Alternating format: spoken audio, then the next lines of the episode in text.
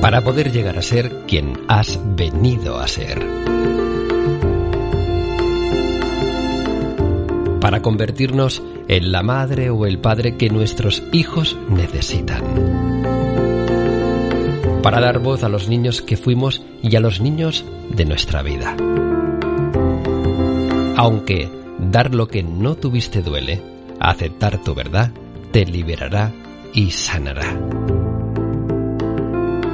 Diario de Ivonne Laborda, una madre consciente. Hola, mamis conscientes, papis conscientes. Bueno, quien sea que esté escuchando este podcast, me llena, me llena de alegría al fin poder compartir sobre este tema tan, tan importante y que tanto, tanto me caracteriza y me identifica.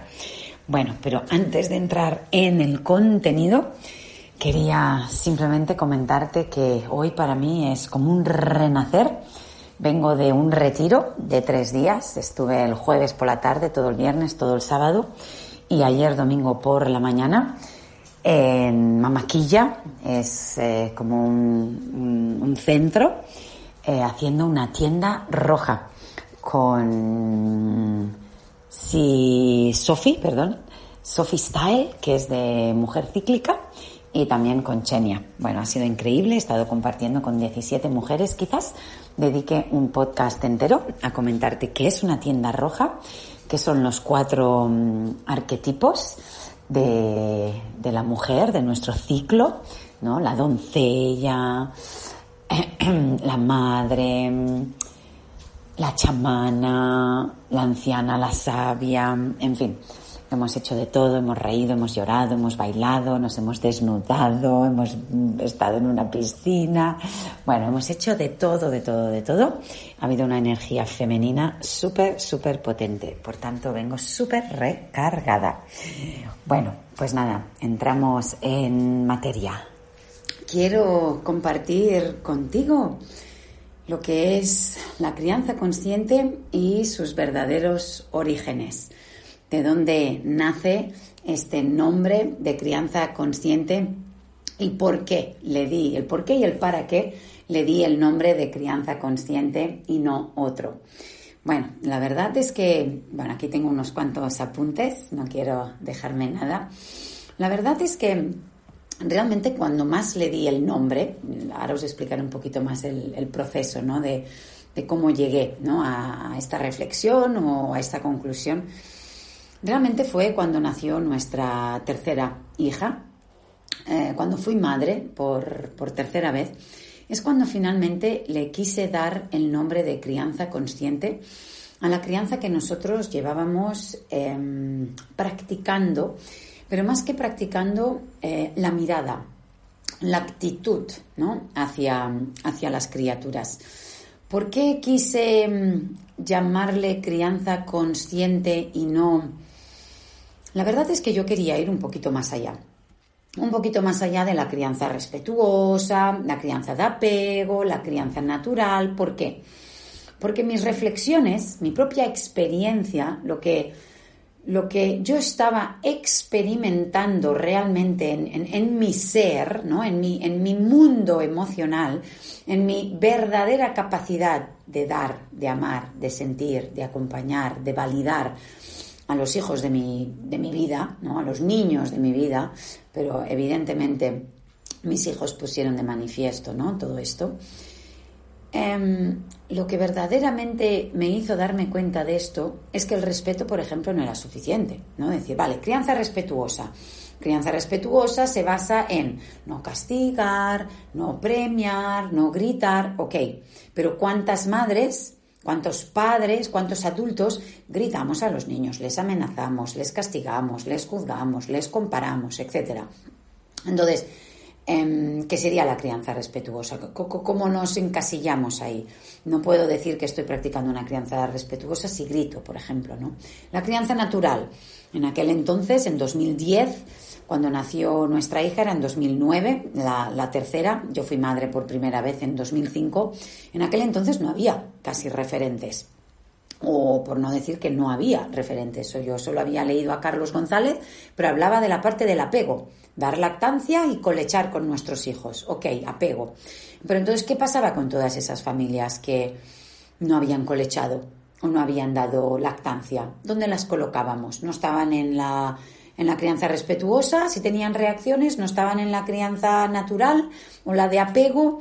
Entonces, eh, no habían parido en casa. Entonces yo, yo ahí notaba algo, ¿no? Como queriendo decir, por eso dije crianza consciente, porque quería llevarlo un poquito más allá. ¿Por qué crianza consciente? Bueno, por, principalmente por cinco motivos. El primero sería, ¿qué nos pasa a nosotros, a los adultos, cuando al niño le pasan cosas? Con respecto a lo que necesita el niño, lo que expresa el niño y lo que manifiesta el niño. Realmente, para mí, la crianza consciente es tomar conciencia. Cuando el niño es muy motriz, cuando el niño no se acaba el plato, cuando el niño no puede obedecer porque no conecta con nuestras verdaderas necesidades. Ahí pasa algo. Y la pregunta es, ¿qué me pasa a mí con aquello que le pasa, necesita y manifiesta el niño? El segundo punto, paso, reflexión que hice fue cómo nuestras propias vivencias de infancia, de preadolescencia y de adolescencia afectan en nuestra vida adulta. Pero no solo eso, sino cómo llegan a realmente dominar nuestra vida cuando somos mamá o papá. Entonces, el tipo de actitud, conversación, o sea, en resumen, todo aquello que nos hicieron, todo aquello que nos pasó, todo aquello que nos faltó la relación que tuvimos con mamá principalmente, con papá, con los abuelos y demás adultos. Sobre todo lo que más afecta son todas aquellas experiencias no resueltas. Lo que realmente afecta son todas esas experiencias hostiles, el abuso emocional, la violencia activa o pasiva, necesidades no satisfechas, necesidad de control, etcétera, etcétera. El tercer reflexión que hice fue ser conscientes en la vida adulta, como mamá, como papá, hasta qué punto nuestros niños interiores heridos pueden llegar a dominar nuestra vida. Y la dominan en todos los ámbitos, en mi propio cuerpo, con mis adicciones, con mis trastornos de alimentación, con mi seguridad, con mi autoestima, con la relación de pareja, con mi emprendimiento, con las elecciones que tomo en la vida, sí. Pero ¿sabéis cuándo se pone más de manifiesto ese niño o niña interior herido?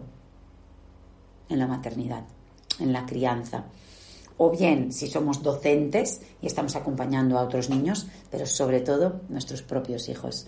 De ahí que quise decirle crianza consciente, porque consciente de cómo mi niña interior herida está dominando mi vida en ese momento.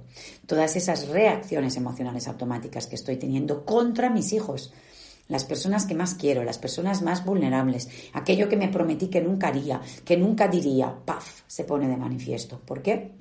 Porque se pone de manifiesto mi verdadera capacidad de dar y de amar.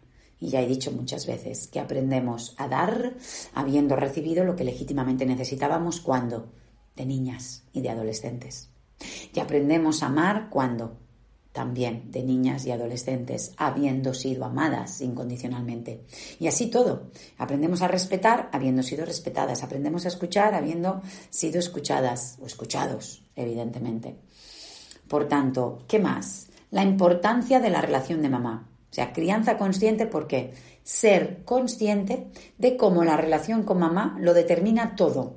¿Qué es importante la relación con papá? Por supuesto. Si los niños tienen una mamá presente, madura, amorosa, tierna, que acompaña, que valida, que nutre, que inspira, y además tienen un papá presente que también, y además los abuelos y los entonces será el paraíso. Pero no obstante, aunque falle todo lo demás, si tenemos a mamá que nombra, que valida, que protege, que hace de testigo, el niño está salvado. En cambio, si tenemos todo lo demás, pero tenemos una mamá ausente, abusiva, violenta, autoritaria, controladora, entonces lo tenemos casi todo perdido. ¿Por qué? El niño se identifica primero con mamá. ¿Por qué? Porque los niños no piden mamá por elección, piden mamá por biología. Evidentemente que puede haber figuras que la sustituyan en caso de que no esté, en adopciones o que se muera, pero no hablamos de esto, hablamos de que mamá esté, la importancia de la relación con mamá. Y por último, la importancia de la figura de testigo. Esto es algo que yo adopté de eh, la autora Alice Miller, que en muchos de sus libros y de su obra, que ya sabéis que yo la estudié en profundidad, habla la importancia de la figura de testigo, que es esa persona por fuera del escenario, del escenario del niño, de lo que está viviendo, si está viviendo experiencias hostiles, abuso, violencia, abandono, desamparo, etcétera, vacío, eh, es esa persona que pueda estar nombrando la verdadera vivencia infantil del niño y eso ayuda. Si esa figura de testigo es mamá, entonces ya estupendo. Si es alguien de la familia, aún mejor. Pero en mi caso fue un tío y en otras personas puede ser otra persona. Bueno, esto igual lo, lo, hablo en, en, otros vídeos, en otros audios, en, en, el contenido, ¿no? Un poquito más, más, más en profundidad. Bueno, pues entonces estos cinco pasos, vamos a resumirlos, serían el primero, ¿qué nos pasa a nosotros como adultos con aquello que le pasa al niño, con aquello que necesita el niño, con aquello que manifiesta el niño, con aquello que siente el niño simplemente? Solemos juzgar, negar e interpretar sus necesidades porque mm, me cuesta. Segundo, cómo nos afectan nuestras propias vivencias no resueltas de infancia. Tercero, tomar conciencia de cómo nuestro niño o niña interior herido sigue dominando mi vida. Y eh, las dos últimas y casi las más cruciales, la influencia de la relación con mamá y la figura de testigo. ¿Qué más quería comentar sobre la crianza consciente? Bueno, los orígenes ya lo sabemos, ¿no? En 2010 le di nombre a todo aquello que yo llevaba como cinco años sintiendo, experimentando y pensé, esto hay que compartirlo, esto hay que divulgarlo, porque esto que me está pasando a mí, esto que yo me estoy dando cuenta, cómo mis propias vivencias han afectado, esto muy probablemente le esté pasando a muchísimas personas. Hoy en día, mm, el término de crianza consciente ya sabemos, que se ha extendido por todo el mundo, incluso los siete principios que yo empecé a divulgar. Primero hablé de los siete principios de la crianza consciente, según mi visión, según mi mirada, según mis reflexiones y experiencia personal. Y finalmente lo he dividido en las cuatro raíces que luego posteriormente en 2017 plasmé en mi libro, las cuatro raíces para una crianza consciente serían la primera, presencia, dar presencia, la segunda, validar emociones y necesidades, la tercera, nombrar la verdad y por último, crear intimidad emocional. Voy a profundizar en las cuatro raíces más adelante en otro vídeo, en otro momento y en otro contenido. No obstante, sí quiero nombrar estos siete principios que serían estas cuatro primeras raíces y luego sí que ahora profundizaré un poquito más en los otros tres principios. Hoy en día yo le hubiese llamado las cuatro raíces para la crianza consciente más los tres principios, pero en su día, cuando lo compartí en el ebook gratuito antes de escribir mi libro Dar voz al niño, lo compartí como los siete principios de la crianza consciente, que es lo que ahora se está divulgando por todo el mundo, sobre todo habla hispana. No, también se está traduciendo a muchos idiomas porque lo han traducido al ruso, lo han traducido al francés, al inglés, al italiano, al portugués, que yo sepa, ¿eh? las siete, las siete, los siete principios. Bueno, eh, ¿Cuáles serían estos tres principios añadidos? Aparte de dar presencia, validar, nombrar y crear intimidad emocional, pues los otros tres serían el quinto principio, o vamos a hablar de los, tres principios, sería dar voz al niño, que es lo que luego se convirtió en el título de mi libro y evidentemente del máster profesional ¿no? en crianza consciente, dar voz al niño. ¿Qué sería dar voz al niño? Conectar con la verdadera vivencia infantil. ¿Qué significa esto? Respetar, validar, aceptar y acompañar todo aquello que el niño necesita, siente y manifiesta. Solemos negar, solemos ignorar o solemos interpretar aquello que nos cuesta sostener. Para mí dar voz no es solo desde la voz, desde la palabra. Dar voz es permitir que cada niño pueda llegar a ser quién verdaderamente ha venido a ser, libre de expectativas, libre de juicios, libre de crítica, libre de comparaciones, libre de quejas, libre de estar por dentro mirándonos a nosotros, a mamá, a papá y a todos los adultos, qué se espera de mí, qué quieren, qué no quieren, qué les gusta, qué no les gusta, qué les molesta, qué no. Que puedan ser motrices, que puedan ser creativos, que sean como sean y que nosotros podamos acompañarles desde ahí. Si algo nos cuesta, si algo nos duele, si algo nos abruma, de ahí los principios de la crianza consciente. Revisarlos a nosotros. ¿Qué me pasa a mí con aquello que le pasa al niño. Y mi invitación es empezar a dejar de hacer tantas cosas a los niños. Dejar de juzgarles, castigarles, amenazarles, mm, premiarles para cambiar su comportamiento. Para mí la crianza consciente también es cambiar el foco. El foco de una crianza más convencional es el niño se comporta de un modo, tiene un comportamiento. Al adulto no le gusta o el adulto quiere que sea distinto. Entonces, para que el niño cambie de comportamiento, ¿qué hacemos? Le hacemos cosas a el niño. Le castigamos, le juzgamos, le premiamos, le amenazamos, para que tenga una experiencia lo suficientemente hostil para cambiar de actitud o premiarle con algo que le gusta tanto para hacerle cambiar de actitud. La crianza consciente, la verdadera que yo divulgo, la que yo di nombre, cambiamos el foco ¿sí? Y, miramos al otro lado, al sentir cómo se siente el niño. Se siente, el niño se comporta según se siente. Si grita, si llora, si pega, si tiene una reacción emocional automática, lo que mucha gente llama rabietas, pataletas, berrinches, no son más que expresiones emocionales de malestar. Entonces, si yo ponemos el foco en que se sienta mejor, evidentemente su comportamiento también será mejor, porque un niño en armonía se comporta en armonía. Dar voz al niño también sería eso, conectar con el sentir y no poner el foco en el comportamiento o la actitud. Bueno, todo esto ya iremos profundizando, evidentemente, muchísimo, muchísimo más. Por tanto, dar voz al niño es conectar con la verdadera vivencia infantil del niño, a pesar de que a mí me cueste acompañarle, que incluso no le entienda. A veces el único problema que tiene un niño, a veces el único problema que tiene un niño es que está rodeado de adultos que no le comprenden. ¿Qué más? El otro principio, el segundo, el tercero, o si lo queremos llamar el, sexto, sería confiar en la verdadera naturaleza humana. A veces pensamos que el niño está equivocado sintiendo algo, necesitando algo, expresando algo, haciendo algo. La naturaleza no se equivoca. Por ejemplo, si estuviéramos diseñados para estar solos de bebés, un bebé cuando se le deja solo no lloraría. Si un bebé llora al dejarle solo, es porque la naturaleza es sabia. Un bebé es vulnerable, puede venir un depredador y le puede hacer daño. Si cuando dejamos a nuestros hijos solos en la cuna necesitamos una cámara, un megáfono, un todo, porque si no, no puedo dormir tranquila. La naturaleza me está diciendo que mi cuerpo, mi ser, quiere verle, quiere oírle. Por tanto, hagámoslo in situ, pongámonoslo al lado. La naturaleza es muy sabia. Cuando yo castigo, cuando yo juzgo a mi hijo, cuando le pego, cuando le premio, no me siento bien. Hay algo dentro de mí que, vale, he conseguido lo que quería, pero no, no estoy en armonía. Eso me está marcando que castigar, juzgar, amenazar, comparar, quejarme, juzgarle no es el camino.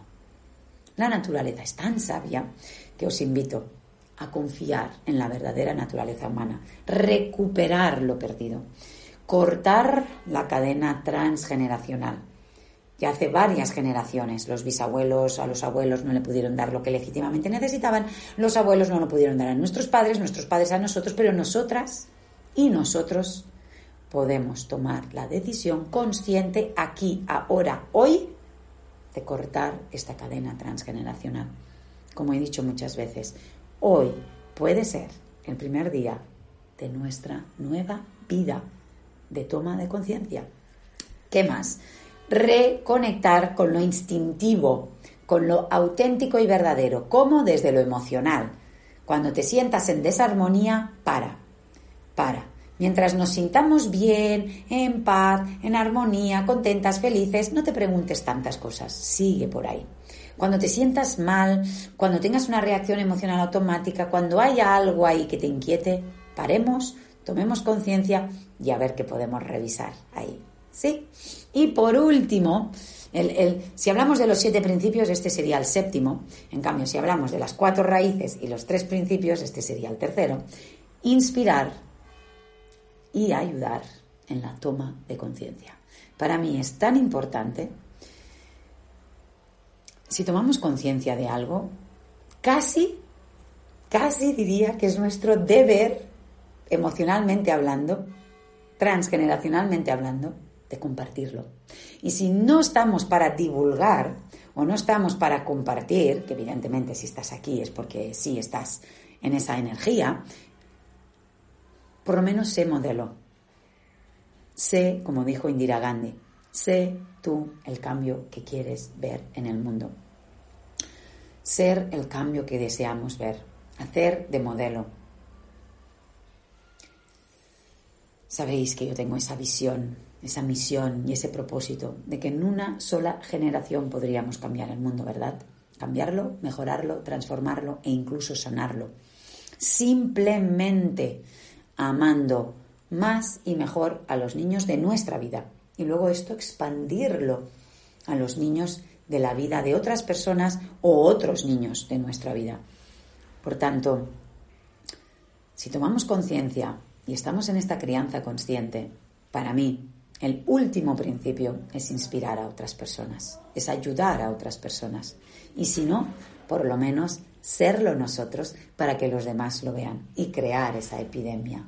¿Me digas una epidemia? Sí, una epidemia de niños escuchados, respetados y amados incondicionalmente.